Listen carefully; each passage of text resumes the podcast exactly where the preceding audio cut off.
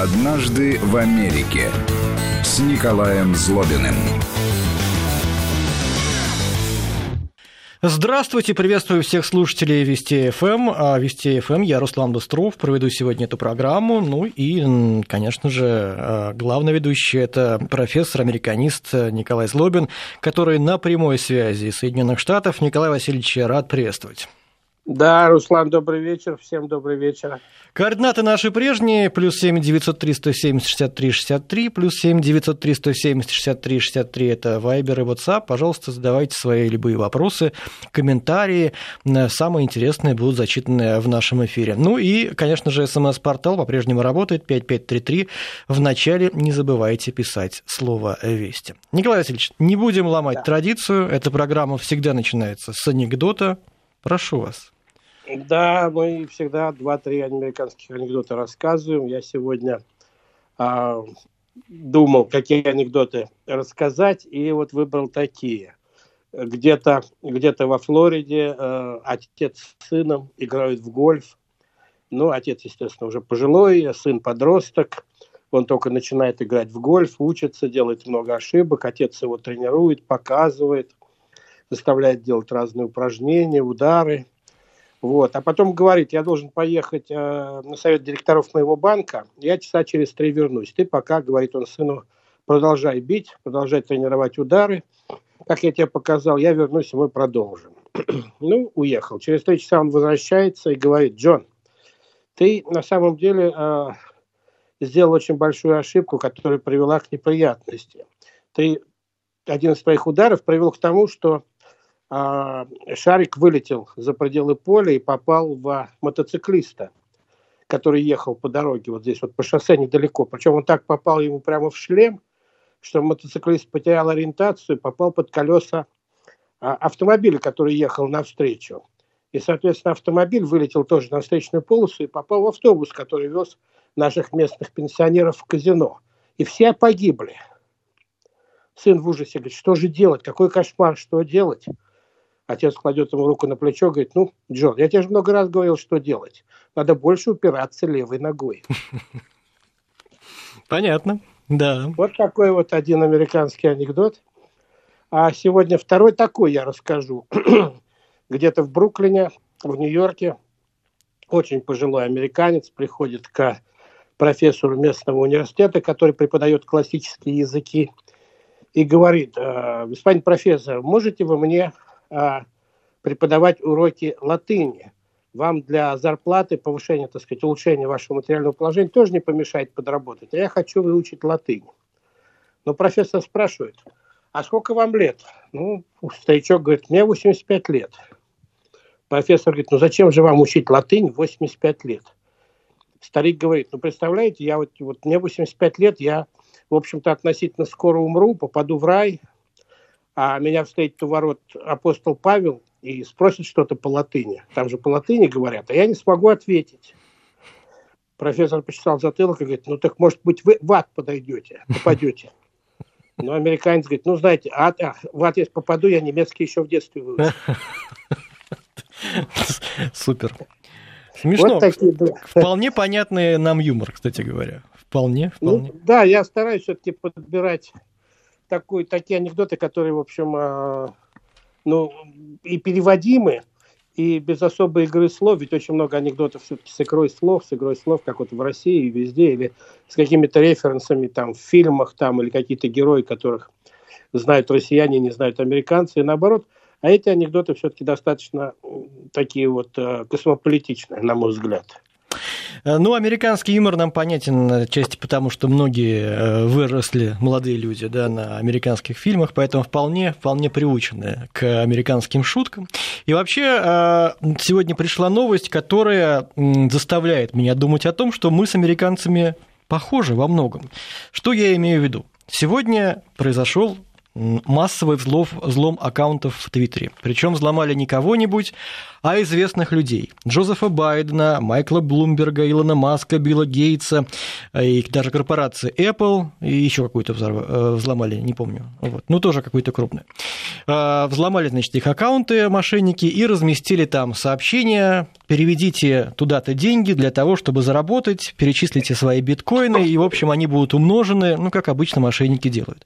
И мы-то всегда думали здесь, что американцы прагматичные люди, которые умеют читать свои деньги. Это мы, э, россияне, часто попадаемся вот на такие уловки, у нас постоянно скандалы с мошенниками банковскими, вот и наша коллега Анна Шафран попала в неприятную историю, совсем недавно мы об этом рассказывали. Так вот, мы думали, что с американцами такого не может произойти по определению. И что вы думаете? Как сообщает телеграм-канал Вести ФМ+, а это очень уважаемый телеграм-канал, на него следовало подписаться бы, Американцы поверили этой уловке и перечислили на счет мошенников 110 тысяч долларов. Может быть, уже больше. Это вот у меня данные по состоянию на сегодняшний день. Как же такое возможно? Неужели американцы тоже клюют вот на такое? Ну, конечно, история довольно интересная. Этот взлом, а, насколько я понимаю, самый крупный взлом в истории а, Твиттера. И он интересен тем, что взломаны были, вы совершенно правы, аккаунты американских знаменитостей, и президентов, и а, таких мировых знаменитостей. В принципе, насколько я могу понять, были взломаны аккаунты, которые имеют значок верификации. Вот голубая, голубая такая галочка, которая стоит рядом с а, названием аккаунта. Поэтому, а, видимо, были предприняты какие-то специальные для этого усилия.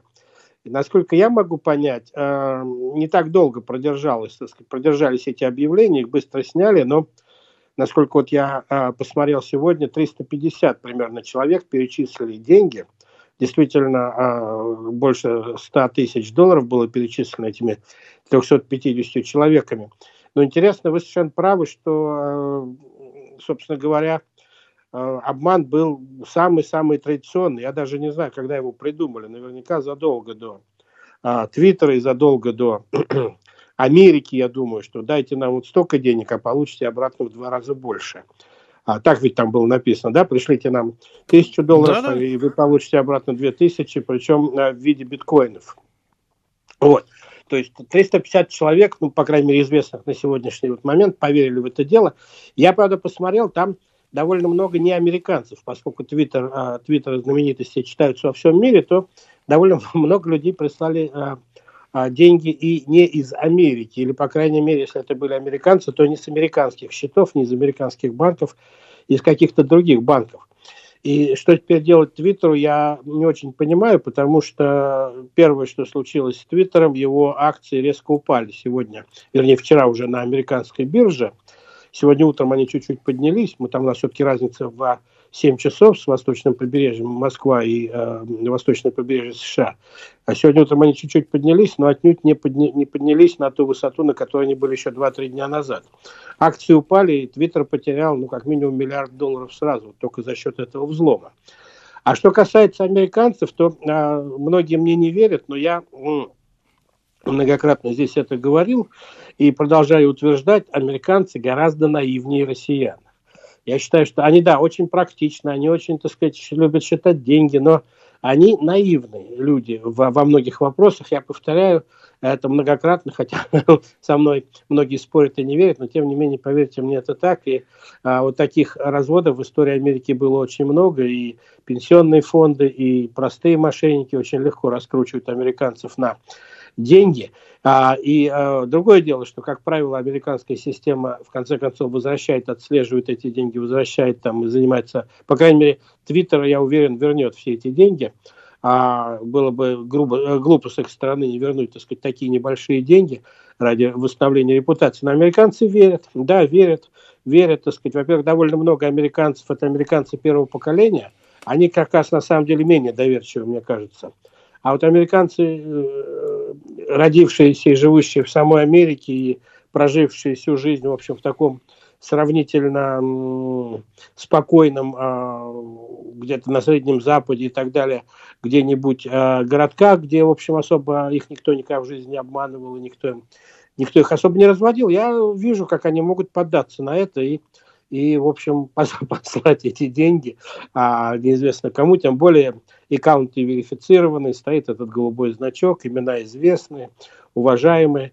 Вот. И в этом смысле я думаю, что россияне, учитывая российскую историю, непростую, мягко говоря, российскую историю, россияне гораздо более а, подготовлены к попыткам их развести, чем средний жизнь которого была, в общем, достаточно проста и прямолинейна. А какие виды мошенничества вот в основном существуют э, в Америке? А, бывает ли такое, что банковские аферисты действуют, которые просят сообщить данные карты, или как это обычно происходит?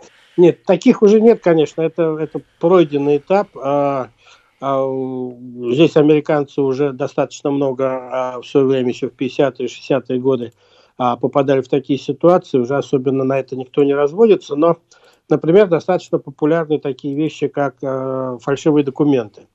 Ну, иногда это, в общем, делается э, в прикладных, прикладных, то есть очень часто это делается в прикладных, так сказать, целях. Например, э, я знаю, так сказать, что подростки американские, многие из них имеют удостоверение, вернее, водительское удостоверение, где показано, что им старше 18, а то и 21 года, что дает им возможность покупать алкоголь, сигареты и ходить, соответственно, в ночные клубы и куда-то еще, хотя на самом деле они еще школьники. То, что называется фейс-контроль, они проходят, показывая фальшивые удостоверения личности, ну, как правило, водительское удостоверение. достаточно распространенная такая американская фишка, и я знаю, что целые большие бизнесы в Америке подпольные занимаются тем, что делают эти э, удостоверения, и это стоит сравнительно недолго. Довольно много афер с э, медицинскими страховками – и э, стоимостью лекарств. Здесь тоже, в общем, много чего такого происходит. А, с налогами, безусловно. Вот сейчас как раз вчера был а, дедлайн для выплаты американских налогов за 2019 год. Посмотрим, какие будут результаты. В этом году единственный, так сказать, год за всю историю Америки, когда американцы платили налоги не 15 апреля, а 15 июля, потому что из-за пандемии президент Трамп издал указ о выплате, о, о необходимости, так сказать, отчитаться за свои налоги на три месяца позже. А, потому что, в общем, многие не, не могли там попасть в банки, там банки не работали, там что-то еще. В общем, дал вот еще три месяца, и американцы вчера должны были полностью дедлайн отчитаться за все свои налоги. И поверьте мне, опять же, подавляющее большинство американцев а, платят налоги в последний день, в последний вечер. Ну, в России также абсолютно, да. Не сколько платит налоги, сколько оформляет вот эту налоговую декларацию, посылает ее по электронной почте в налоговое управление. Деньги-то он, может быть, платит каждый месяц там со своей зарплатой, а, и возможность оформить эту декларацию у него есть с 1 января, ну, со 2 января года, со 2 января до 15 апреля. Но в последние несколько часов 15 апреля, так сказать, э, вот я уверен, вчера тоже, последние несколько часов 15 июля, это были самые напряженные часы для а, серверов налогового управления Соединенных Штатов. Кстати, раньше, когда, еще я помню, лет 10-15 назад, когда подавляющее большинство американцев оформляли свои налоги на бумаге, то вот вечер, вечер 15 апреля, когда надо было платить налоги, у почтовых отделений выстраивались огромные очереди из машин – которые, в общем, так сказать, американцев, которые хотели опустить свое письмо в ящик почтовый с тем, чтобы на нем стояла печать 15 апреля. А, там, неважно, до полночи открыты были, как правило, в этот день почтовые отделения, они просто выносили огромные, огромные, огромные такие ящики, типа мусорных, по размеру, куда просто проезжающие из машины американцы кидали свои, так сказать, налоговые декларации, ну, конверт с налоговыми декларациями, и это все вывозилось и ставилось. Потом, я думаю, они целую неделю ставили штамп 15 апреля, прежде чем отправить их в налоговое управление. Но формально говоря, так сказать, все было сделано 15 апреля. Потому что если этого не сделать, то начинаются всякие неприятности, штрафы и разборки, почему ты, так сказать, не заявил о своей налоговой декларации вовремя.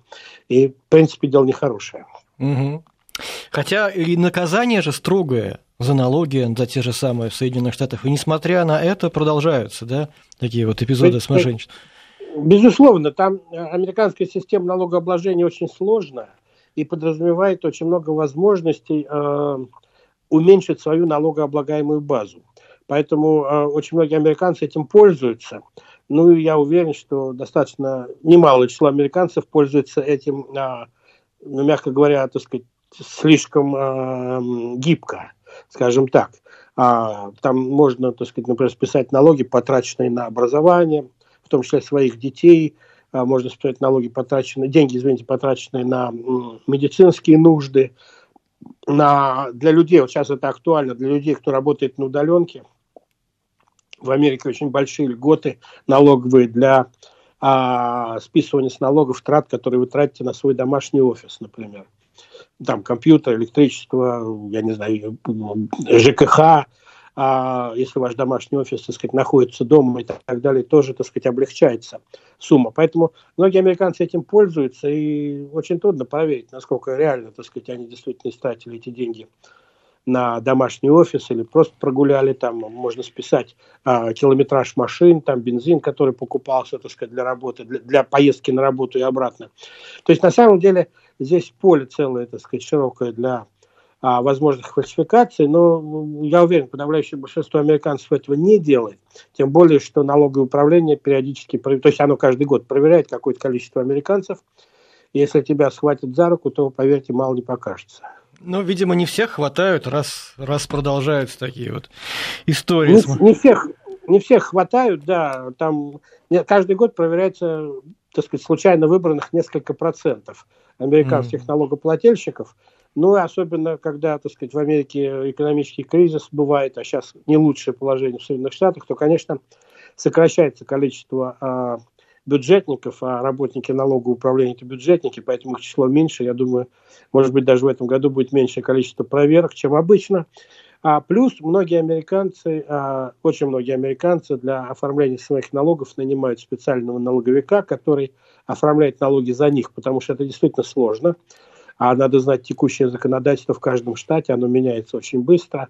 А у многих американцев, там, условно говоря, инвестиции – в одном штате, собственно, в другом штате, живут они в третьем штате, дети учатся где-нибудь за границей, есть там пенсионный фонд какой-нибудь европейский, китайский, там все это свести воедино, конечно, сложно, поэтому нанимаются специальные бухгалтеры, которые это делают, и от имени которых эти налоговые декларации посылаются. Поэтому, так сказать, это еще один такой защитный механизм американца перед э, возможными проверками. Но стоит это достаточно дорого. Нам пишут из Смоленской области, Рамиль, были бы не биткоины, а номер карты, собрали больше, не у каждого биткоина есть. Нет, ведь Николай Васильевич вам рассказал, что историю с банковскими картами США давно проехали. Если бы там была банковская карта в этом твиттере, никто бы не поверил и сразу бы раскусили, что это мошенничество. А вот когда речь идет о биткоинах, здесь уже что-то новенькое, по крайней мере, я правильно понимаю? Да, с, с, с кредитными карточками, конечно, бывают. Бывают кражи кредитных карточек, все это бывает. И в Америке, кстати, довольно популярный, ну сейчас поменьше, а вот лет 20 назад был довольно популярный жульнический такой вот вариант с а, присвоиванием а, чужого имени, там а, ты крадешь документы, чьи-то, и дальше действуешь от, этого человека, от имени этого человека. Тем более, что, я повторяю, американцы достаточно наивны, во-первых, а во-вторых, в Соединенных Штатах, как многие, наверное, знают, нет паспортов, поэтому там паспорт не нужен. Достаточно вот иметь а, карточку социального страхования и водительское удостоверение, и, в общем, ты можешь жить а, где ты хочешь и путешествовать по всей стране, только при выезде за границу тебе нужно будет получать паспорт, а, причем при выезде в Европу или куда-то далеко, не в Мексику, не в Канаду, туда паспорт не нужен американский, вот, а так американцы, в общем, ездят вполне, так сказать, счастливо по всей стране с водительским удостоверением, которое лежит в кармане каждого человека, и, сами понимаете, ну, теряют удостоверение, и вытащить его можно, наверное, Америка, так сказать, не свободна от карманников, особенно большие города. И дальше уже можно действовать от имени этого человека. И такие вот такие мошеннические схемы достаточно были распространены. Вот так вот э, присваивание чужого, чужого, чужого имиджа имени, фамилии, там, номера карты, водительского удостоверения, от этого, от этого, так сказать, из этого человека ты уже себя делаешь этим человеком, и дальше ты берешь кредиты и так далее. Это все тоже было, Америка это прошла, банки нашли возможность а, выявлять такие случаи, сопротивляться этому, сейчас это, конечно, сильно упало. Но а, когда вы, не дай бог, попадали в такую ситуацию, выяснить это было очень тяжело, особенно до компьютерное время – доказать, что вы это вы, и вы там не были там-то, и не брали такого кредита, и не ездили туда-то, не покупали а, дорогостоящих машин, доказать было очень-очень А трудно. как к мошенникам попадают вот эти данные? Тоже утечки происходят, как в России, и, или что?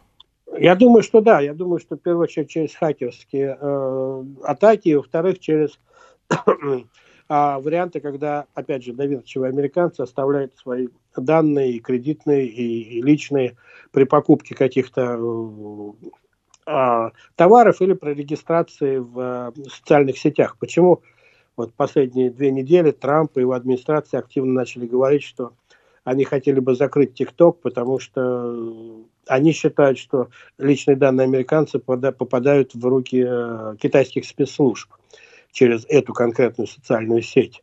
Вот. Ну, американцы, конечно, не дают ему закрыть это дело и сопротивляются всячески, но, например, вот такие варианты тоже, по крайней мере, рассматриваются. Да, ясно. В общем, нашли мы еще одну общую черту между русскими и американцами – доверчивость, чрезвычайную доверчивость. У нас э, в этой части, Николай Васильевич, остается с вами буквально полминутки. Я хочу, конечно же, с вами обсудить еще одну сегодняшнюю новость. Это регистрацию в качестве кандидата в президенты Кани Уэста в штате Оклахома. Это произошло сегодня. Конечно, это поразительная совершенно история. Как этого все воспринимать? Вот я не могу понять даже для себя. Как шутку или как то, что Америка действительно страна возможностей, и там может стать президентом каждый, вот, даже рэпер. Давайте об этом поразмышляем буквально через несколько минут. Сначала мы сейчас послушаем да, новости, а и слушателей я призываю нам писать э, плюс семь девятьсот три сто семь шестьдесят три шестьдесят три. «Однажды в Америке» с Николаем Злобиным.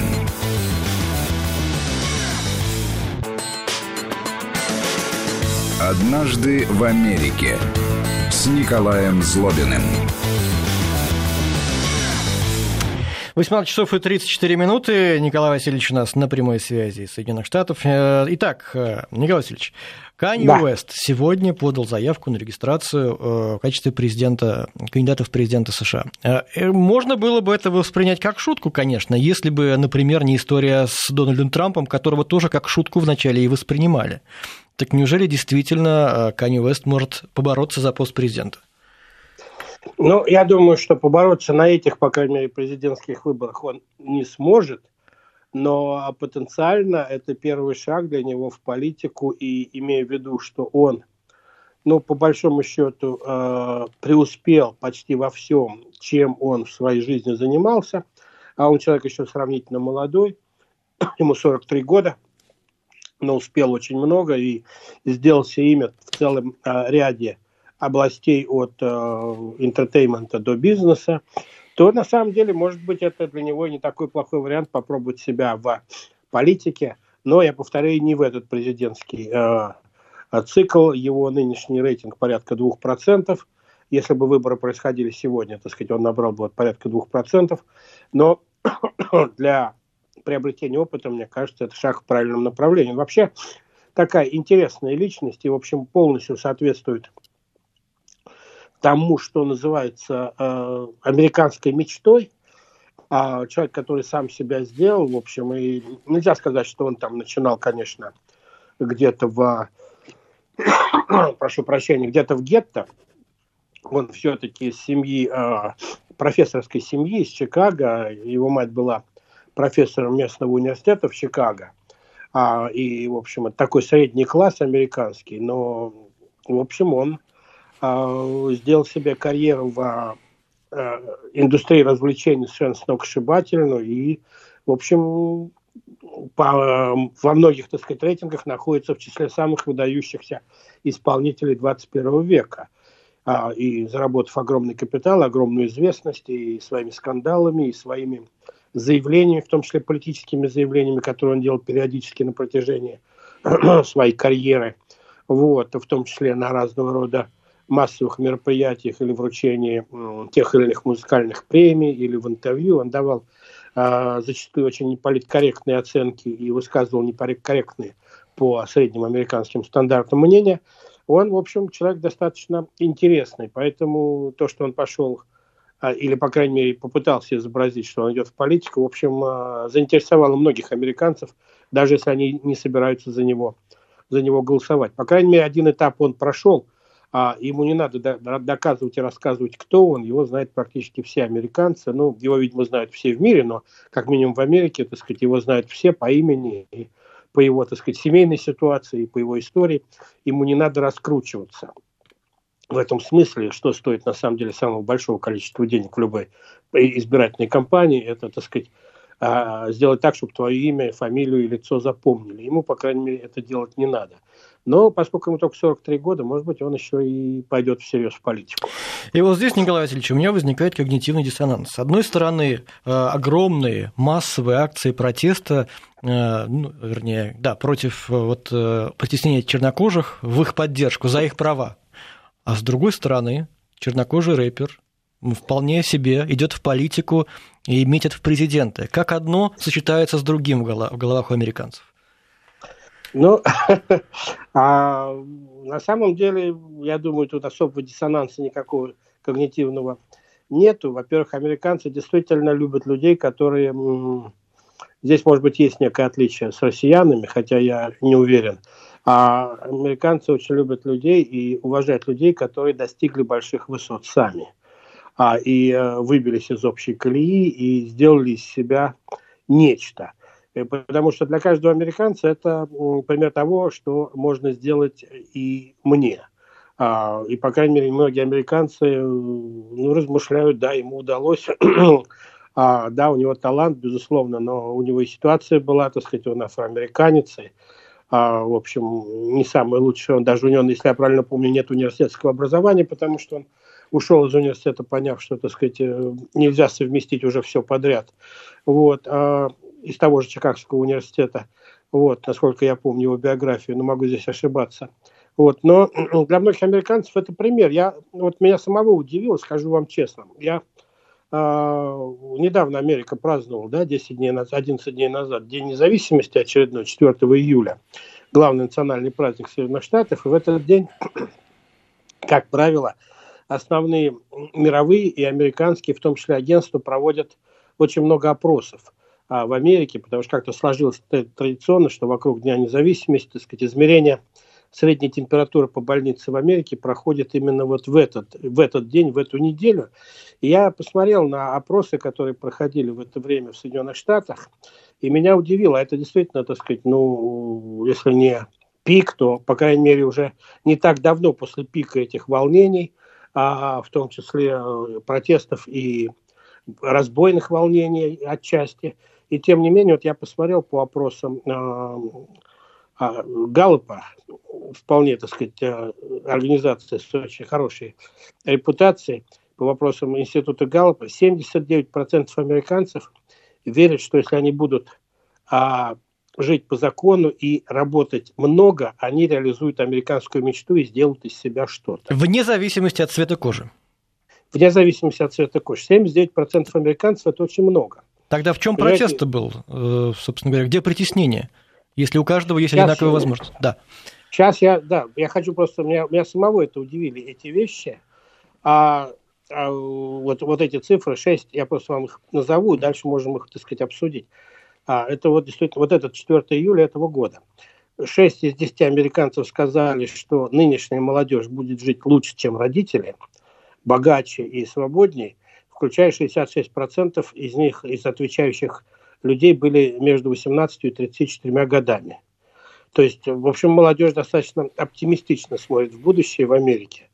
И не, с небольшим преимуществом, но 52% а, американцев в возрасте до 30 лет ответили, что они глубоко убеждены, что в какой-то момент своей жизни будущее они станут реально богатыми.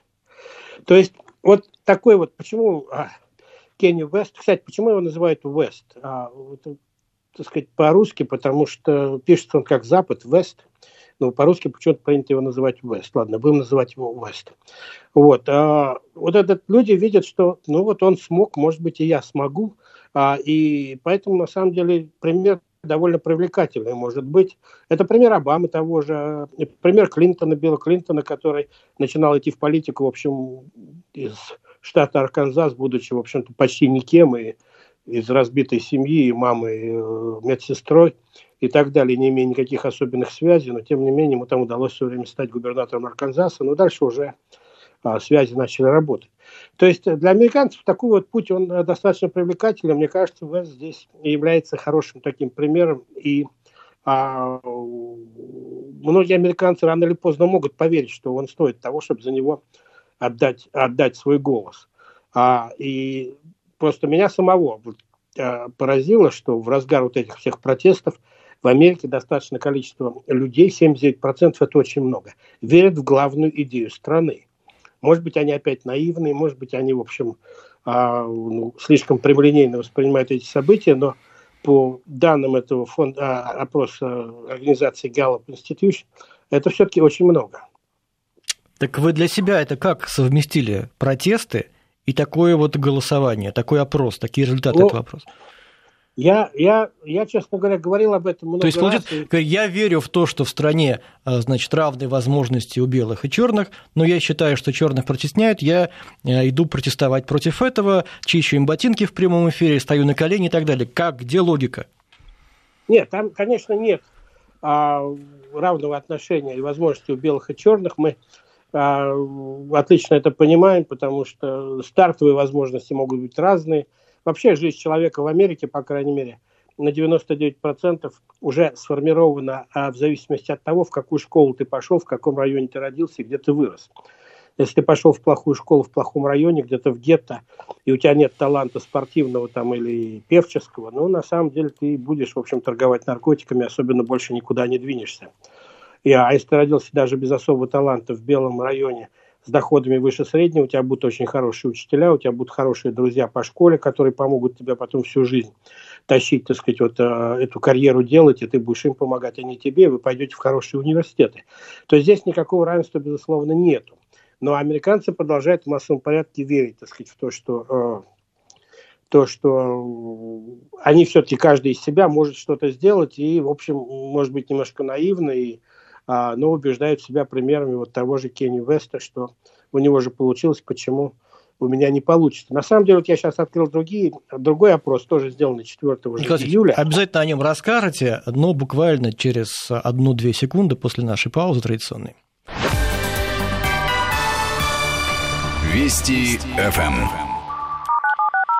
Профессор-американист Николай Злобин. Итак, второй, второй опрос вы говорите, да? Да, Интересно. и второй опрос отвечает на ваш конкретный вопрос. А, был задан вопрос, довольны ли вы тем, как а, в стране относятся к афроамериканцам. И среди афроамериканцев ответили, мы довольны тем, как к нам относятся, 18%, а 82% сказали, нет, к нам относятся несправедливо. А среди белых американцев 51% сказал, что они относятся справедливо к а, афроамериканцам. И вот это вот большая разница, по сути дела, в три раза разница, 18-51, а, и есть основа, так сказать, того недовольства, которое, в общем, мы наблюдаем. Но я еще добавлю к тому, что, что я говорил несколько раз уже, все-таки надо иметь в виду, что Америка а, по менталитету американцев, особенно молодежь, они бунтари это страна, в которой, так сказать, молодежь любит бунтовать, и э, каждое поколение молодежи, подрастая и выходя, так сказать, входя во взрослую жизнь, а понимая, что на самом деле жизнь э, несправедлива и тяжелее, чем, так сказать, они думали, обучаясь в колледжах и в школах, они выходят на улицы и требуют от своего правительства, от местных властей, от центрального правительства что-то поменять. Вот примерно каждые 10-15 лет это происходит. И на самом деле Америка потрясается, ну, не так сильно, как в этот раз. В этот раз, конечно, потрясение было сильнее, может быть, самое сильное за последние 70-80 лет. А, такое потрясение, но я, я, я просто думаю, что отчасти это, так сказать, а, молодежный взрыв, молодежное недовольство, молодежный процесс, протест, к которым присоединяются люди, и не обязательно молодые, но молодежный протест а, против несправедливости, реальных несправедливостей, которые, которых очень много в американской жизни, невзирая на то, что есть колоссальное количество законов, которые борются против этих несправедливостей. Есть огромное количество законов, которые дают преференции этническим меньшинствам, так называемая позитивная дискриминация. Но, тем не менее, проблема не решается, может быть, даже усугубляется. И я, честно говоря, вот вопрос, в котором я пессимист в отношении Америки, глубокий пессимист, я пока не вижу никаких возможностей решить расовые противоречия в Соединенных Штатах в обозримом будущем. Я, я думаю, эта проблема будет постоянно догонять Соединенные Штаты и подрубать, так сказать, э, то там, то здесь э, прогресс, который в этой стране происходит, экономический, политический, социальный. И такие вот взрывы, как мы наблюдаем в этом году, они будут происходить, на мой взгляд, и дальше. Но не надо их а, преувеличивать, их а, политическую направленность. Мы видим, что он не политизированный, он скорее, так сказать, такой деполитизированный, отчаянный э, взрыв, вызванный пониманием несправедливости устройства американского общества, на мой взгляд. Ну что ж, раз решение не предвидится этого вопроса, оставим же его пока. На время, может быть, решение придет чуть позже. Поговорим давайте с вами о другом вопросе, в котором, как мне кажется, американцы уже давно для себя определились, а вот в России пока не очень. Я имею в виду харасмент. Вы знаете, на этой неделе э, в России один за другим вспыхнули вот такие скандалы о харасменте, назовем их так. Буквально в один день люди начали заявлять э, о том, что до меня, значит, домогался вот этот, пятый, десятый, причем это известные люди во многом, да, это журналисты, это какие-то общественные деятели, и вот волна покатилась, покатилась, покатилась. И опять возникли споры о том, а что считать харасментом, а что считать не харасментом и так далее и тому подобное, и в том числе звучат аргументы, что все это пришло к нам с Запада, вот эти вот, да, такие слова, как харасмент, ну, по, по словам уже чувствуется, что это не, не наше что-то. И нам это все чуждо, это все оттуда, вот это все не наше. Вот э, американцы для себя эту проблему решили, поняли, что есть харасмент, что можно, что нельзя. Ну, я думаю, что нет, не решили, и я не уверен, что здесь есть какое-то решение э, юридическое или, по крайней мере, какое-то логическое объяснение. А я не знаю, как в России. Америка страна слишком разнообразная. Все-таки американцы это люди, как говорил президент Трумпан в свое время, а американцы – это люди через черточку. Там американцы-поляки, американцы-французы, американцы-немцы, американцы-русские. Нет американца-американца. А, то есть все приехали откуда-то или в первом, или во втором, или в третьем поколении, и в семьях у них свои культурные традиции. А там у родителей, у бабушек, у дедушек вообще они привезли свою культуру из других стран, из других континентов. Поэтому, мне кажется, здесь Америка никогда не найдет единого решения такого, э, этой проблемы, которая бы удовлетворила бы всех. Во-первых. Во-вторых, Америка страна, и мы сейчас увидели вот во время этих э, протестов, Америка страна плоская, и федеральная власть имеет очень ограниченные возможности регулирования тех или иных областей а, американской жизни, в том числе э, юридических областей. Вот президент Трамп не мог, так сказать, вопреки желанию там, губернатора или мэра города ввести национальную гвардию или войска, принять какие-то решения. А президент Трамп, он, так сказать, сидит высоко и занимается глобальными делами, а на жизнь простого американца он, любой президент США, оказывает очень небольшое влияние, а на самом деле большое влияние на жизнь американца оказывают местные власти. Самые-самые низшие структуры власти, там очень большие возможности а, для политической борьбы, и там не две партии, а там порядка 200 партий в Соединенных Штатах на местном уровне борются за власть, там и за места в местных, так сказать, избира... в местных законодательных органах и так далее, и так далее. Поэтому здесь тоже невозможно какое-то общее решение, и я думаю, что Америка приняла в свое время такую общую, общее понимание, что есть некая система политкорректности.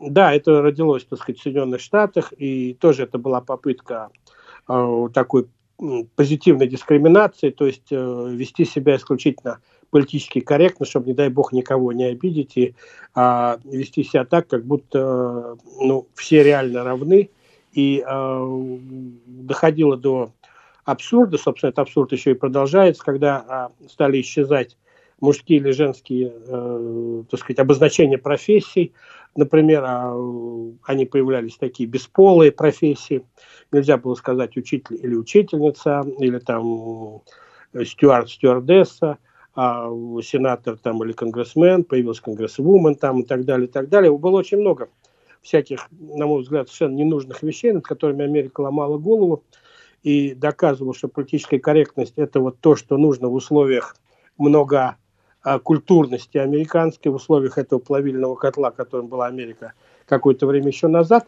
Но мне кажется, в последнее время американцы немножко переели этой политкорректности. И вот тоже Кенни Вест, ведь один из, один из феноменов его, так сказать, известности, что он постоянно выступает с политически некорректными заявлениями и выступлениями, и, э, в общем, попадал частенько в скандал со своими а, публичными интервью там, или выступлениями, где он говорил политически некорректные вещи.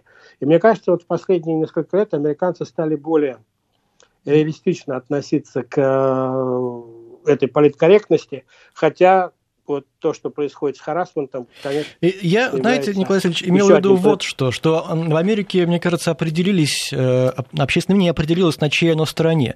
Ну, взять скандал с Харви Вайнштейном. А, по моему ощущению, американское общество в большинстве своем поддержало жертв и осудило насильника. Да? Или взять там скандал с Биллом Клинтоном, который чуть не воплотился должностью. В России же, по моим, опять же, ощущениям, а, общество еще думает, а на чьей стороне быть? На стороне насильника? Не сама ли жертва виновата в том, что произошло? И что стоит за ее внезапными признаниями? Да, в Америке был период лет 20 назад, когда 30, может быть, даже назад, я только туда приехал, и там обсуждался вопрос, в чем вина жертвы, есть ли вина жертвы в том, что вот произошло.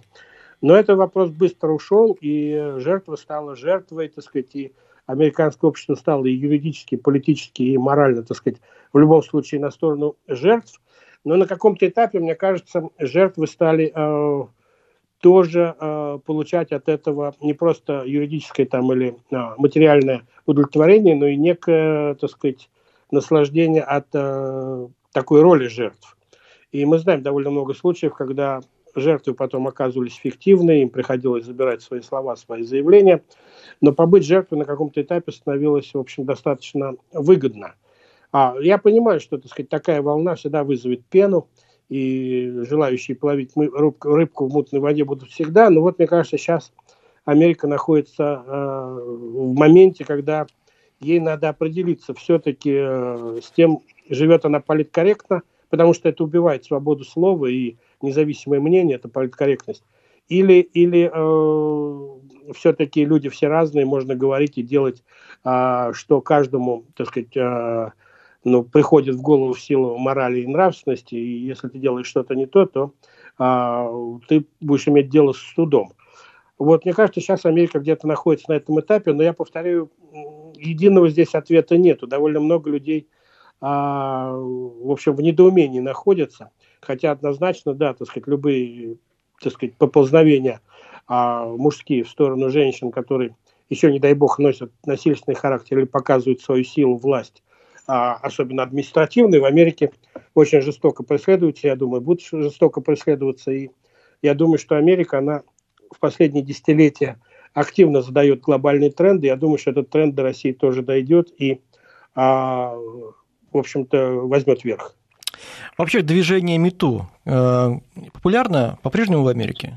Или возникают вопросы у американцев к нему? Оно было, оно было популярно какое-то время назад очень, а потом все больше и больше, так сказать, стало возникать вопросов у американцев, потому что а, вопросы возникают такого типа, да, так сказать, а, причина и повод для этого движения совершенно, так сказать, чистый, достойный и э, вызывающий всяческое уважение, но в рамках этого движения стали появляться совсем другие цели, в том числе политические, в том числе личные, эгоистические и так далее, и так далее. Так бывает всегда. И вспомните, так сказать, движение Occupy Wall Street. У меня в Вашингтоне недалеко от меня находится офис этого движения, про которое уже никто не помнит. Они, они там, так сказать, достигли своих целей и, в общем, стали вполне фешенебельной, вполне, так сказать, такой э, респектабельной организацией. Я думаю, что, кстати говоря, но это судьба, так сказать, многих организаций, которые начинали как революционные. Мне кажется, движение МИТУ тоже станет такой одной из многих американских общественных организаций, которые будет бороться за, с одной стороны, за права женщин и делать это, в общем, благое дело, с другой стороны, а бороться за финансирование и э, поиск, поиск денег для понятно, себя. Понятно, понятно. Благие были цели, но иногда они корректируются по ходу жизни. Спасибо большое, профессор-американист Николай Злобин. Ну а тему харасмента обсудим завтра в программе «Лейтмотив». Вот скандалы последние в России. С этим связанные. После двух часов дня присоединяйтесь. Ну а сегодня всем спасибо. «Однажды в Америке» с Николаем Злобиным.